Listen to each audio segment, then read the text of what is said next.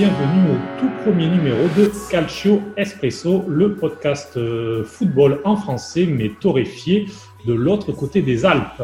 Je suis Cédric Canalet, je suis accompagné dans ce nouveau projet par Valentina Clemente. Bonjour Valentina. Bonjour Cédric et bonjour à tous. Euh, je suis ravie de commencer ce projet avec toi, surtout parce que euh, c'est l'ensemble de notre parcours. Euh, on s'est croisés il y a quelques années déjà sur les réseaux sociaux par nos travails. Et voilà, aujourd'hui, vu ta venue en Italie, on partage ces nouveaux parcours ensemble où on va essayer de décrypter avec un angle un peu différent si tu me permets, les foot italiennes, vu vraiment que tes racines sont italiennes et moi, euh, j'ai vécu en France euh, pour sept ans. Voilà, on peut le, rappeler euh, rapidement pour, ben, pour ceux qui ne nous connaissent pas forcément encore très bien. on a des parcours un petit peu, on va dire, qui se croisent. Tu es italienne, tu as travaillé pendant sept ans en France, à Paris, pour, pour plusieurs médias italiens, mais aussi français. Oui, parfait.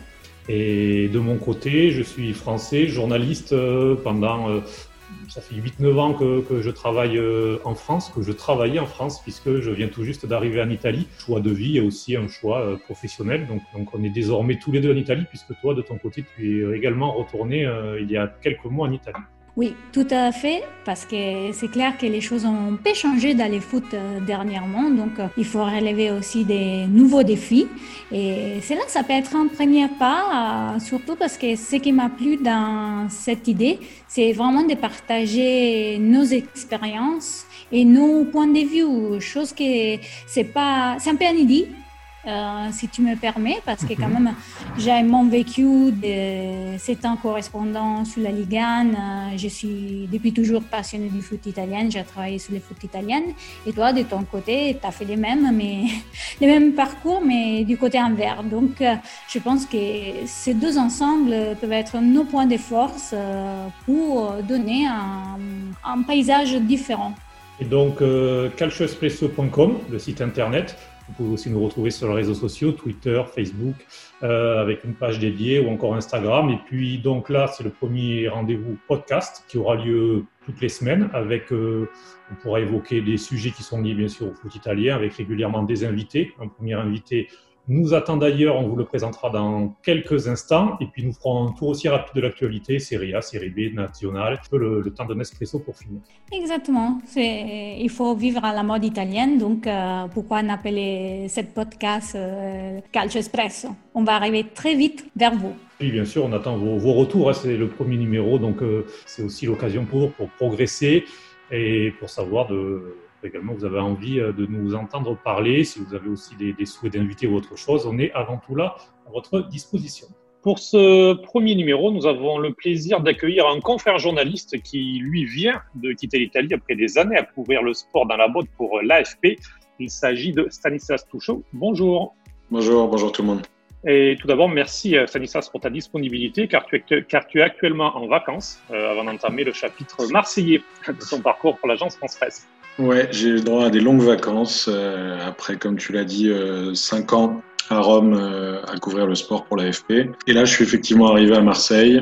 Mais là, donc pour l'instant, c'est c'est une période de pause et je reprends le, le boulot à partir de décembre pour suivre l'OM, les clubs de la région, les pas que le foot d'ailleurs, mais un peu de, rugby, voilà, un peu un peu comme en Italie, on dit on dit c'est les, les sports, c'est beaucoup le foot, c'est pareil entre Marseille et l'Italie, c'est enfin entre le Sud-Est et l'Italie, il y a quand même des choses qui se rejoignent. il y aura d'autres sports, mais il y aura, il y aura beaucoup de foot comme c'était le cas pour moi déjà. Aussi, si on a pu lire sous tes réseaux sociaux que tu avais déjà un petit manque euh, de l'Italie hier soir en regardant l'OM contre Lille. Ouais, ah, pour être, pour être tout à fait honnête, c'était hier soir, j'aurais préféré faire euh, peut-être n'importe quoi plutôt que de regarder le match de l'OM qui était, qui était c'était vraiment un, un mauvais match. Donc euh, je sais qu'il y en aura de meilleurs. Euh, j'en ai vu des mauvais aussi en Italie. J'en ai vu des meilleurs que ça, mais c'était pas difficile. Non, mais ça c'est sûr, c'était un peu pour rigoler sous l'effet qu'en euh, Italie, on connaît pas forcément beaucoup la Ligue 1. On s'aperçoit que voilà, quand j'écoute les, les, journalistes italiens, quand même qui fait les commentaires des matchs, il manque toujours quelque chose. Donc, euh, je pense que ces, moments de confrontation, ça peut être utile euh, aussi pour les gens, euh, pour connaître quelque chose de plus des deux côtés. Non, c'est vrai. Et, au-delà, au-delà du match d'hier soir, qui était, bon, qui était un peu caricatural, parce que notamment la première période, qui était le moment où j'ai effectivement mis ce, message, qui était, la première période était particulièrement mauvaise. Mais, mais au-delà de ça, c'est vrai que j'avais vu des matchs français, bien sûr, quand j'étais en Italie, mais moins que ce que j'en voyais avant et que ce que je vais en, voir maintenant. J'en ai revu quelques-uns là depuis la, la reprise, depuis que je suis ici en France. C'est vrai que tu es un petit peu surpris. Alors après, bon, c'est particulier aussi. Hein, ça, reprend, ça reprend doucement. Et puis en, France, comme en Italie, c'est une période très particulière et la, préparation des clubs a été, compliquée. Voilà, c'est vrai que les, quelques matchs que j'ai vus, j'ai pas été euh, par le niveau de la, Ligue 1 et, comme tu le disais, je pense que le foot italien, même dans des périodes creuses, garde toujours une, une spécificité et, euh, et un goût pour l'organisation pour et pour la tactique qui lui donne toujours une base. Ça fait pas toujours du grand spectacle d'ailleurs, mais disons qu'en termes de, qualité de jeu, il y a toujours une base qui, qui m'a effectivement un peu manqué sur, les, sur certains des matchs, pas tous, mais sur certains des matchs que j'ai vus euh, depuis mon retour ici. Justement, euh, tu as passé cinq ans en Italie. Euh, avant, tu, as travaillé pour l'AFP également en France, notamment tu suivais le, Paris Saint-Germain. Lorsque tu es arrivé en Italie, au fil du, du temps, est-ce qu'il y a des choses qui t'ont particulièrement marqué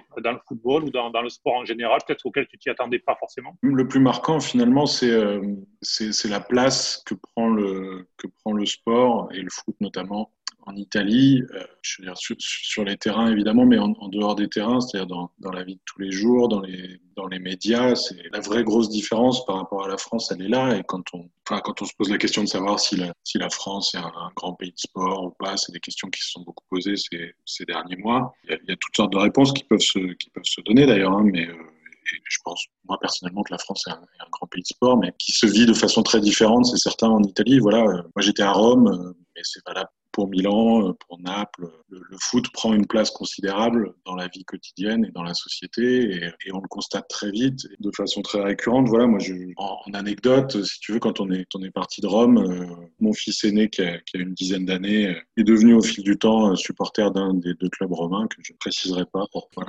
faire de, jaloux ou de débat. Et donc, on avait dans, notre rue euh, petits commerçants voilà, qui vendaient la charcuterie, le fromage.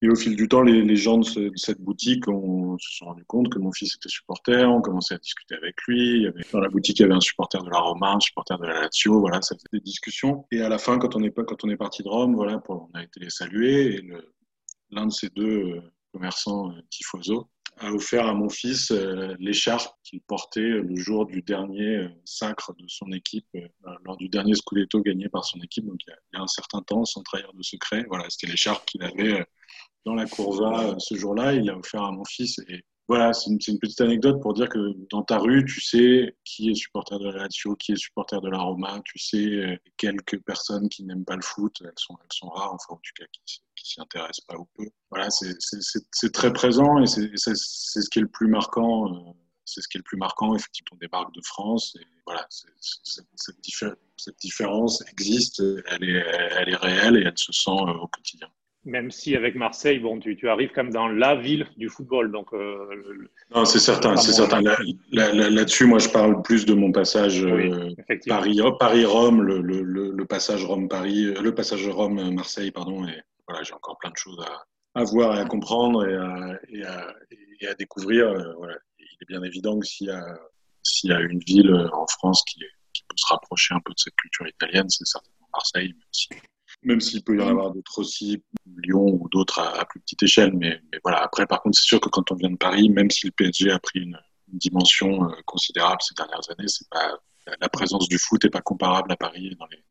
Vu de l'extérieur, c'est lesquels les derbies qui t'a touché le plus entre les différents en Italie? Il y a eu une réalité qui était que j'étais présent à Rome euh, voilà, au quotidien. Donc le, le derby de Rome a, tout simplement, c'est celui que j'ai vécu le, plus souvent. Voilà. Après, il y, a des anecdotes. Voilà. Je, me souviens d'un derby euh, gagné par la Lazio où j'étais en tribune de presse à côté d'un collègue, enfin théoriquement collègue, qui en tout cas était accrédité, était accrédité et qui était venu sans ordinateur, sans téléphone, sans même un stylo, un carnet, qui avait passé euh, c'est la Lazio qui a gagné 2-0, me semble-t-il. en tout cas, je me souviens de lui de la Lazio. Sur le premier, il a insulté euh, la moitié de la tribune. Et sur le deuxième, il est parti en, en hurlant et en, voilà, en affirmant qu'on ne reverrait plus jamais au stade, que c'était fini.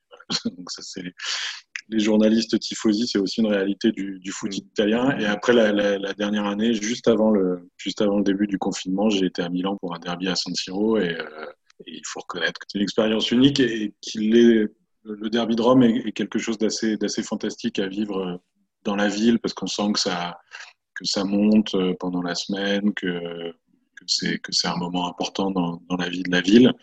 Après, au stade, tout le monde sait que l'Olympico n'est pas forcément le stade le plus beau plus ouais le plus beau et le plus le plus pour l'ambiance propice à des ambiances voilà exactement. Même même si je trouve que pour un stade avec piste et avec des tribunes aussi euh, plates disons il, est, il fait quand même pas mal de bruit il en fait plus que le stade de France par exemple. Et c'est certain que San Siro euh, voilà San Siro plein avec euh, avec 60 000 spectateurs qui sont tous concernés et qui sont tous à fond parce que c'est le derby et parce que c'est important voilà c'est ce, derby de Milan cette année, c'est aussi un match dont, dont, je me souviendrai parce que vécu au stade, c'est c'est assez extraordinaire. Et voilà, sinon, parmi mes regrets, euh, il y, a, celui de ne pas avoir pu aller à Gênes euh, pendant, ces, cinq années, parce que j'aurais vraiment voulu, euh, voir ça.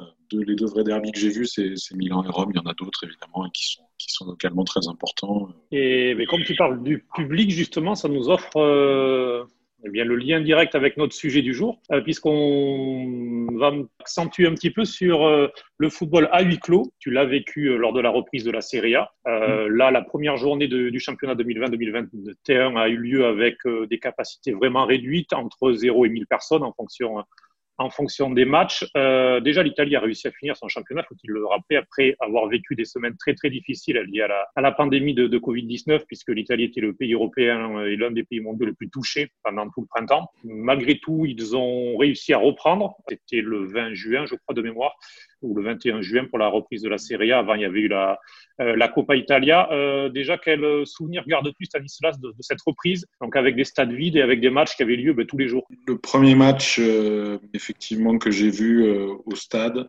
dans, ces conditions que tu viens de décrire, c'était la finale de la Coupe. C'est un, peu comme on l'imagine. C'est triste, euh, c'est étonnant pendant quelques minutes. C'est-à-dire qu'il y a une petite curiosité. Euh, on entend effectivement ce qui se dit un peu sur les bancs. On entend des bruits auxquels on n'est pas habitué. Des... Cette curiosité dure pas éternellement, pour être honnête, parce que parce qu'au bout d'un moment, on est rattrapé par euh, par tout ce qui manque.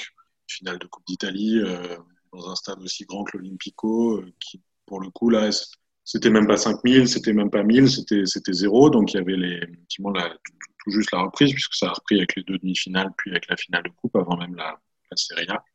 Donc il y avait personne, il y avait, il y avait les journalistes. Au début, euh, c'était même, euh, ils avaient fait un premier protocole qui, pour la presse prévoyait 10 euh, journalistes euh, texte pour cette finale. Ce qui fait que dans un premier temps, j'étais pas accrédité. Ils avaient accrédité un seul journaliste de la presse internationale, qui était mon collègue d'Associated Press, l'agence américaine. Au dernier moment, ils ont changé un petit peu les règles, un peu, voilà, on ne sait pas trop pourquoi, on ne sait pas trop comment. On était un peu plus nombreux, on était, je sais pas, peut-être une quarantaine ou une cinquantaine de journalistes. Et voilà, honnêtement, c'est un peu sinistre. La, toute fin. Il y a, eu, la victoire de Naples. les moments de fête ont été quand même relativement sympas entre guillemets parce qu'on voilà, on, entendait les joueurs, on, a vu la fête autour de Gattuso qui, traversait à ce moment-là un, moment compliqué avec la, la mort de sa sœur. C'est des matchs qui sont pas personnes, qui sont qui, sont pas très amusants, qui sont pas très gais. Euh, voilà, quelques jours après le dernier match que j'ai fait en Italie, euh, c'était Juventus Lyon en, en huitième de finale, le match retour. Voilà, et donc là à la fin en plus il y avait plus la déception des Italiens voilà, c'est pas, c'est des expériences qui sont pas, qui sont pas, qui sont pas très marrantes. On n'a pas envie que ça dure, euh, on n'a pas envie que ça dure très longtemps. pour les, pour les clubs, c'est compliqué. Pour les joueurs, c'est pénible aussi. Euh, voilà. Donc là, il y a, y, a, y a, effectivement une réouverture modeste, mais bon, c'est déjà, quelque chose. En Italie, par ailleurs, les, chiffres sanitaires, disons, sont meilleurs en Italie qu'ailleurs, et surtout meilleurs que, ce qu'ils ont été en Italie au printemps. Voilà, je, là-dessus, je, suis comme tout le monde, j'espère que ça va s'arranger. On a parlé juste avant de, de, derby, du derby de Milan, du derby de Rome, de tous ces matchs où les stades sont pleins, où les tifosi donnent euh, c'est pas toujours le meilleur, mais la, plupart du temps, c'est ils donnent ce qu'ils ont mieux à donner. Des beaux tifos, des belles banderoles, euh, voilà. Enfin, je pense que tout le monde a envie de retrouver ce, ce, ce foot-là Aujourd'hui, c'est pas possible. Comme tu disais, l'Italie, c'est le foot italien en tout cas, c'est donné du mal pour que ça reprenne. C'était pas, c'était pas évident parce qu'on en avait parlé ensemble, Cédric, au début du confinement. Tu, tu m'avais appelé et c'est bien clair qu'à un moment, ça paraissait presque déplacé, enfin de voilà d'imaginer la reprise de ce championnat. Finalement, ça s'est fait. Je pense que c'est que c'est plutôt une bonne chose. Sur la question du public, c'est sûr que c'est ce qui manque. Et... Il y a une déclaration de hier soir de Ranieri qui quand même, ça nous fait un peu réfléchir sur l'absence euh, du public. Euh, il a dit au terme du, du match qu'il a perdu contre la Juve, quand même, cette expérience, ça m'a permis d'avoir un rapport différent avec mes joueurs sous les terrains, dans le sens qu'ils arrivaient à comprendre mieux les consignes. Donc, euh, il y a quand même si on veut voir un côté positif, euh, ces contextes-là, que peut-être il y a quand même une euh, vision différente, soit pour, pour, les bancs, soit, je ne sais pas, pour les journalistes, vu que tu étais en tribune, vous arrivez à entendre mieux qu'est-ce qui s'est passé vraiment sur les terrains. Oui, alors ce qui est, ce qui est, ce qui est frappant, pour je pense que ce que tu dis est vrai pour les, pour les coachs et pour les, et pour les joueurs, même si je pense que au total, ils échangent pas ça contre voilà contre l'ambiance d'un gros match et contre mais je pense que c'est une réalité. D'en haut euh, de la tribune, ce qui est ce qui est très frappant dans ces matchs-là, plus encore que quelques consignes qu'on peut entendre effectivement venant du coach ou même de certains joueurs. D'ailleurs, il y a des joueurs, je me souviens de ça devait être justement la finale de la, coupe avec la avec la Juve et avec Buffon titulaire. Buffon qui a une voix très grave et qui porte euh, porte vachement et on, l'entend vraiment depuis la tribune, on l'entendait positionner ses défenseurs. Mais le, plus frappant, c'est on entend surtout le, on entend surtout le banc de touche et passe son temps à gueuler. Le moindre duel, le moindre pied un peu haut, la moindre touche un peu incertaine, les, bancs crient très fort et euh, on se rend compte que pour les arbitres, ça ne doit pas être euh, D'ailleurs, il, il, y a eu beaucoup de cartons pour des adjoints ou pour des remplaçants, ou, enfin, en tout cas des, des, des, cartons qui ont été distribués à des gens qui étaient sur le banc, sur le, les zones techniques. Vu de la moyenne, on peut dire. Ouais, ouais, voilà, exactement. Mais, mais c'est vu quand, quand tu l'entends, enfin quand tu quand tu assistes à ces matchs-là de, depuis la tribune de presse, tu comprends pourquoi, parce que tu te rends compte que les bancs n'arrêtent pas de crier, de mettre la pression, d'intervenir sur vraiment sur tous les petits faits de jeu, euh, même les plus euh, les plus anodins. Ça ramène un peu les foot au niveau vraiment populaire quand tu vas voir un match euh, des, des équipes qui ne sont pas professionnelles. Et là, tu entends vraiment crier tout et n'importe quoi aux arbitres. Euh, juste ne pas venir allemand parce que sinon, c'est carton rouge direct.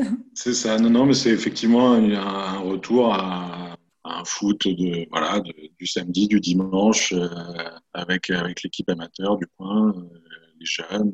Mais c'est aussi marrant de pouvoir comparer les, deux réalités, et encore plus dans ces contextes-là où tu vois que quand même il y a un lien qui au-delà du professionnalisme des, joueurs, ça reste quand même. Euh, oui, oui, non, mais le, le, sport, le foot euh, existe en lui-même et euh, le fonctionnement d'un match au niveau professionnel est aussi celui d'un match amateur et d'un enfant même. effectivement, tu retrouves de la même façon là, ce, que, ce que je disais tout à l'heure sur la, la joie de, de et, et, des joueurs de Naples après le coup de sifflet final, que tout à coup on a pu percevoir et entendre de, de façon un peu différente par rapport à un match normal où on n'aurait rien entendu parce qu'il y aurait eu la sono, les supporters, le machin, etc. Cette joie-là était aussi, euh, était aussi un, retour à la, à la joie de, de, ton équipe de village qui a battu le village d'à côté, de, de, l'équipe, je parlais de mes enfants tout à l'heure, de, l'équipe de mon fils qui, qui gagne un match et qui fait la fête. Voilà, tout à coup, cette joie-là, on a, on, a pu la, récupérer et la, et la, la alors que c'est pas le cas normalement. Voilà, c'est disons que c'est des petites, euh, c'est des petites joies, des petits, des petits moments euh, positifs au milieu de quelque chose qui objectivement euh, ne l'est pas. On va pas alors, on va justement rappeler un petit peu le contexte. Donc, 1000 spectateurs au maximum ont été autorisés lors de la première journée. au dernier moment, au début, ça a été pour les demi-finales et la finale des internationaux de tennis de Rome. Puis la Serie A a été euh, intégrée euh, dans le dispositif. Pas les autres sports euh, en plein air encore. ça aura lieu en ce début de semaine pour la Série B et, les autres disciplines. Et du coup, donc les clubs ont préféré inviter ou faire venir des sponsors, quelques abonnés. Seul le Génois a gardé ses portes totalement fermées. Et l'AC Milan, ce lundi soir, a choisi Valentina d'inviter principalement des médecins et infirmiers. Oui, c'était un choix, on peut dire, de, de. On a vu plusieurs euh, activités dédiées aux gens qui étaient touchés encore plus.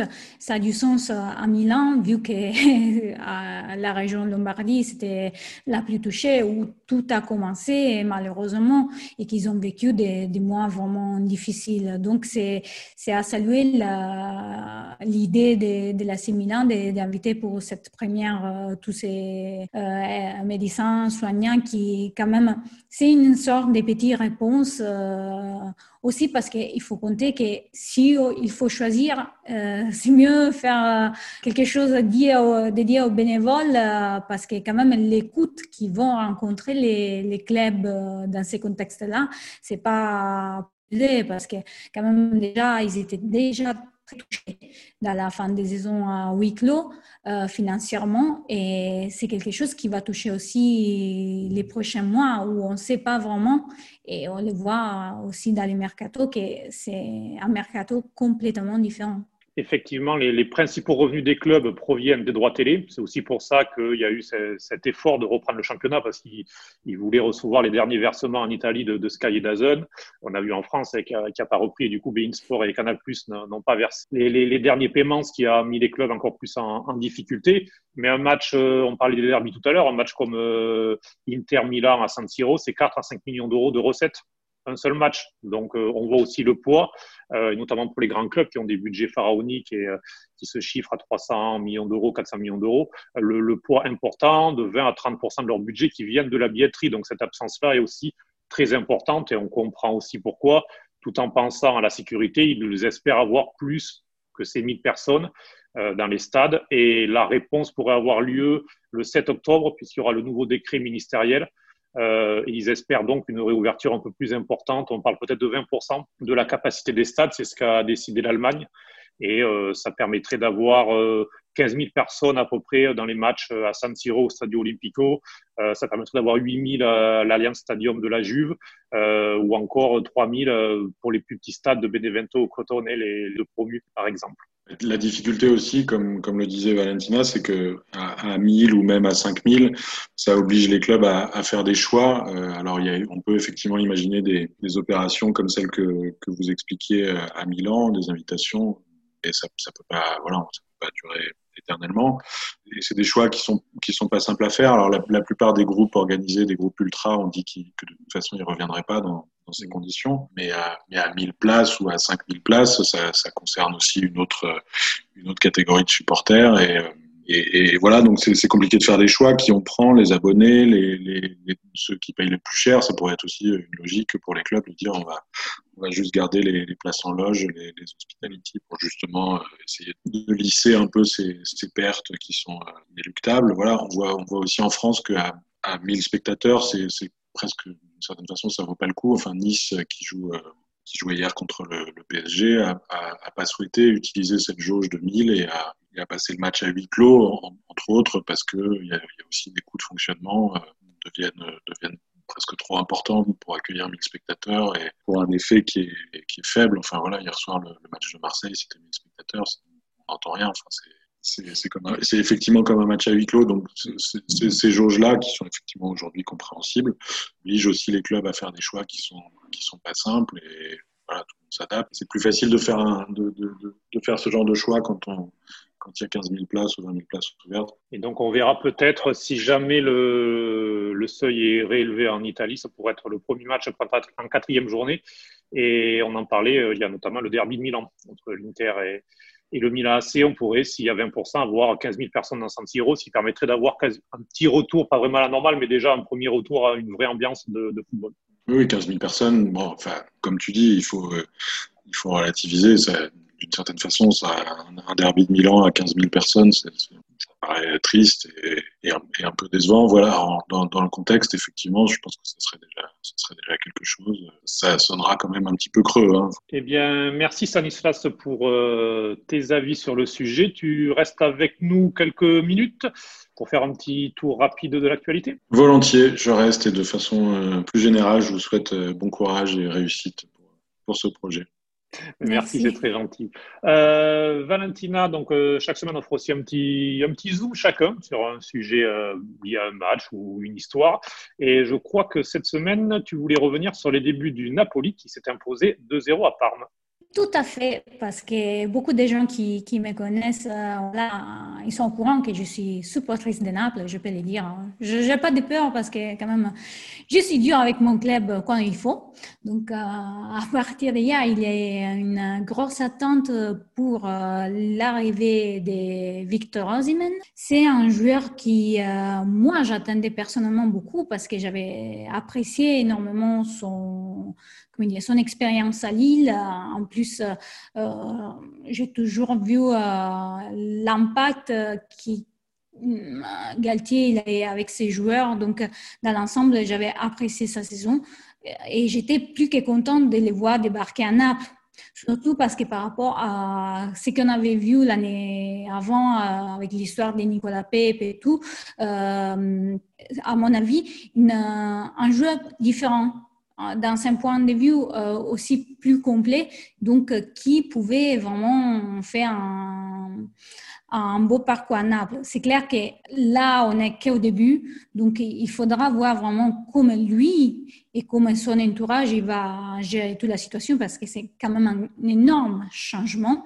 Mais euh, pour ce qu'on a vu jusqu'à là, euh, son impact, c'est ce qu'il manquait à Naples. À, à ce moment, euh, l'équipe, que soit n'importe quel entraîneur, Ancelotti ou Sigatuso, il manquait terriblement d'un vrai numéro 9. On avait Mertens qui, qui l'a dépanné euh, de façon presque parfaite euh, euh, les rôles, mais voilà, il manquait vraiment quelqu'un. Et je pense que il peut vraiment faire la différence vu son impact physique pas beaucoup de monde les connaît et qui l'ont pas vu en action jusqu'à là. Donc, surtout sur une première période, il peut amener une prévisibilité qui euh, peut jouer à faveur euh, des, autres joueurs de Naples. On l'a vu contre Parme, ça a entré et, en 15 minutes, euh, il a changé sa présence. tous les plans des, jeux du Napoli, il, était beaucoup plus présent dans les derniers mètres. Il a permis d'aller au bout. Toi, Mertens soit... Voilà. insigne, voilà. Après, il, va arriver aussi à marquer lui, je suis sûre euh, de ça. Mais ces mouvements, vraiment, c'est la partie qui va faire changer le jeu de Naples. Et j'espère qu'on pourra, comme dire, euh, mettre euh, d'un meilleur niveau les, les, milieux et surtout qu'il n'y ait pas de changements en défense ou développer une équipe un peu plus à l'attaque parce que jusqu'à là, euh, Naples, il, a, arrivé à créer, mais vu les déséquilibres des derniers mètres, il n'avait pas concrétisé autant de buts. Et, Naples qui pourrait euh, perdre Milik, qui pourrait aller euh, à la Roma, puisque Milik était cet attaquant un petit peu qui a un profil différent d'Oshimène, mais un attaquant en tout cas plus axial, mais qui a eu de graves blessures en deux ans et qui finalement a eu des difficultés à, s'imposer. Ça serait aussi dans les projets. Dans les sens, on l'a jamais senti vraiment dans, les projets du Napoli. Il était, c'est vrai que les deux blessures, ils l'ont pas aidé. Mais comme euh, personnalité, peut-être il a eu un peu plus de mal à s'insérer dans, dans ces contextes-là. Presque Osimhen semble déjà plus napolitaine que euh, après tout, son parcours. Stanislas, peut-être juste un mot. Euh, on a été surpris malgré tout que le Napoli mette autant d'argent sur un jeune joueur. C'est n'est pas dans, la culture euh, du Napoli.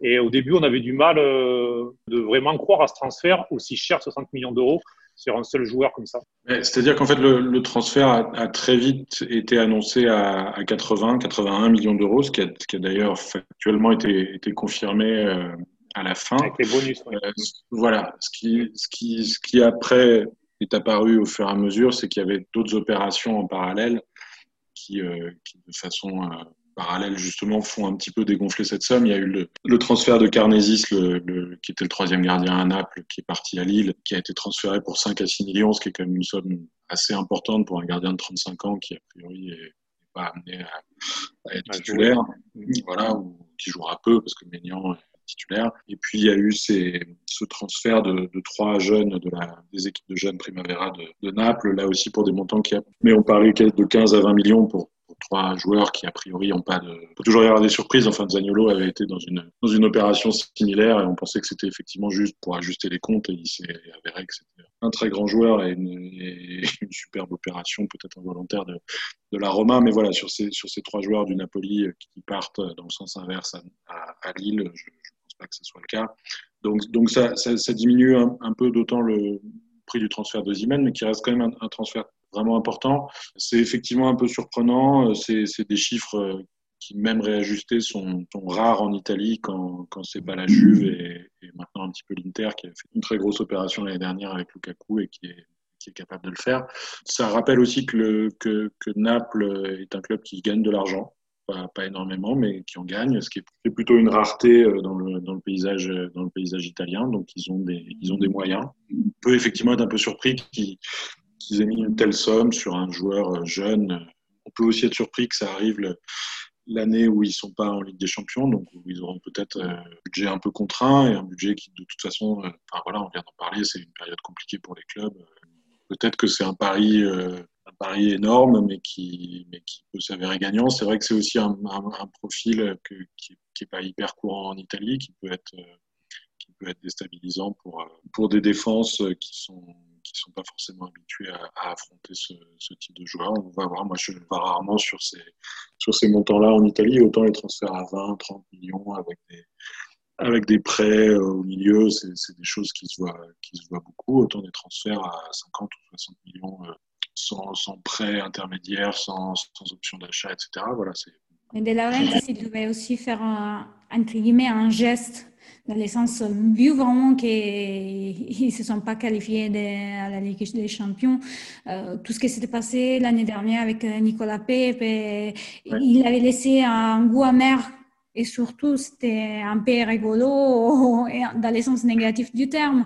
Euh, il, ça semblait que les clubs n'arrivaient pas à intéresser les joueurs euh, qui pouvaient non, faire euh, la différence dans des différents championnats. C'est vrai qu'il y a eu. On gérait l'histoire de façon différente. Il y a eu, il y a eu ces dernières saisons, il y a eu ces dernières saisons Pépé, Rames Rodriguez, il y a eu pas mal de rumeurs de gros joueurs proches sur le point de signer. Après, bon, avec l'intérêt des médias sportifs italiens pour le mercato, parfois, ça, excessif. Voilà, il peut y avoir aussi parfois des formules qui sont un peu trompeuses et peut-être que ces joueurs-là ont jamais été si proches que ça de, de signer un app, mais c'est certain que pour les pour les tifosi, il y a eu euh, souvent ces dernières saisons des des rêves qui se sont pas qui se sont pas concrétisés. Là, là, là c'est le cas. Du coup, il est, il est effectivement très attendu et c'est intéressant aussi parce que c'est vrai que pour Naples, c'est une problématique à mon avis euh, qui, se pose déjà et qui, qui va se poser de plus en plus c'est pas forcément facile de, pour Naples d'attirer des, joueurs de très gros calibre. Le, le stade est un peu compliqué. Une, le stade, c'est une, une, vraie expérience pour un, pour un supporter, pour un fan de foot. C'est génial d'aller voir un match au, au San Paolo. Pour un joueur euh, confirmé, euh, ça peut être un peu compliqué. C'est pas forcément un stade euh, facile. Les installations d'entraînement sont pas extraordinaires non plus. Euh, ceux qui sont allés à Castelvolturno savent que c'est pas Milanello. Donc, euh, donc c'est pas forcément simple non plus pour eux. Voilà, il, il, y a, il y a, dans l'histoire récente, il y, a des, il y a des grands joueurs qui sont venus. Je veux dire, ils ont attiré Higuain, mais ça commence à, à, dater un petit peu. Donc là, ils sont sur, avec, un, avec Ozymen, avec un, un, joueur plus jeune. Ils ont, ils ont des moyens. C'est un, un beau club, c'est une, une ville pas, pas, forcément facile, mais qui est aussi, euh, qui est aussi merveilleuse. Hein. Enfin, ils l'ont tous dit, Ancelotti, Gattuso, tous ceux qui sont, ceux qui sont passés là euh, ces, dernières saisons. Euh, c'est Gattuso qui disait que c'était parfois compliqué parce que le, le, ciel était trop beau, la mer était trop belle et que, c'était parfois difficile de trouver la motivation. Mais, euh, mais, je pense que c'est peut-être aussi une des explications de, voilà, de ce choix d'un pari sur un, sur un joueur jeune et pas forcément encore confirmé, peut-être tout simplement parce que les joueurs confirmés, c'est pas forcément simple de, de les convaincre de, de, venir à Naples. Nous parlerons de la Juve et de Pirlo une autre fois. Euh, nous avons légèrement dépassé le temps, mais de toute façon, la première était réussie pour lui, euh, aussi bien d'un point de vue du résultat 3-0 contre la Sampdoria euh, que d'un point de vue de, de l'image qu'il a laissé de lui, un petit retour à l'ADN Juve. On aura l'occasion d'y euh, revenir. Euh, Stanislas, merci d'avoir été avec nous pour cette inauguration. On se retrouve donc à Marseille dans quelques semaines pour l'AFP. Euh, pour euh, donc des articles. euh, Je rappelle un petit peu le, le concept pour ceux qui suivent pas, mais l'AFP c'est donc une agence de presse et les articles sont repris par la majorité des médias français dans les journaux papier, sur sur internet. Euh, et je dois te, te le dire également pour les avoir publiés, les articles sur le foot italien, notamment euh, des reportages euh, hors foot hum, sur sur le sport en général étaient euh, très intéressants. Donc euh, J'espère qu'il y aura l'occasion de, de faire la même chose euh, Ah. à la région marseillaise. On va, on va essayer. Merci à vous et désolé, je suis bavard, c'est pour ça qu'on- que vous avez débordé. Non, non, non, au contraire, Non, c'est non, très non, intéressant. c'est- C'était un plaisir euh, de, de t'avoir avec nous et de t'entendre parce que quand même, la, la- notre volonté, c'est vraiment de mélanger le plus possible ces deux côtés des Alpes. Eh bien, c'est très bien. Bon courage à Donc, vous. merci beaucoup, Stanislas. Et nous, on vous dit à la semaine prochaine pour le deuxième épisode de Calcio Espresso. On espère que ce premier numéro vous a plu. Euh, N'hésitez pas à réagir, à donner votre avis, des idées de sujets, euh, de ce que vous aimeriez entendre euh, ou lire euh, sur notre site calcioespresso.com et puis l'adresse mail contact.calcioespresso.gmail.com. Valentina, bonne semaine. Bonne semaine à toi, Cédric, et à tous. Merci. Ciao. À bientôt. Ciao.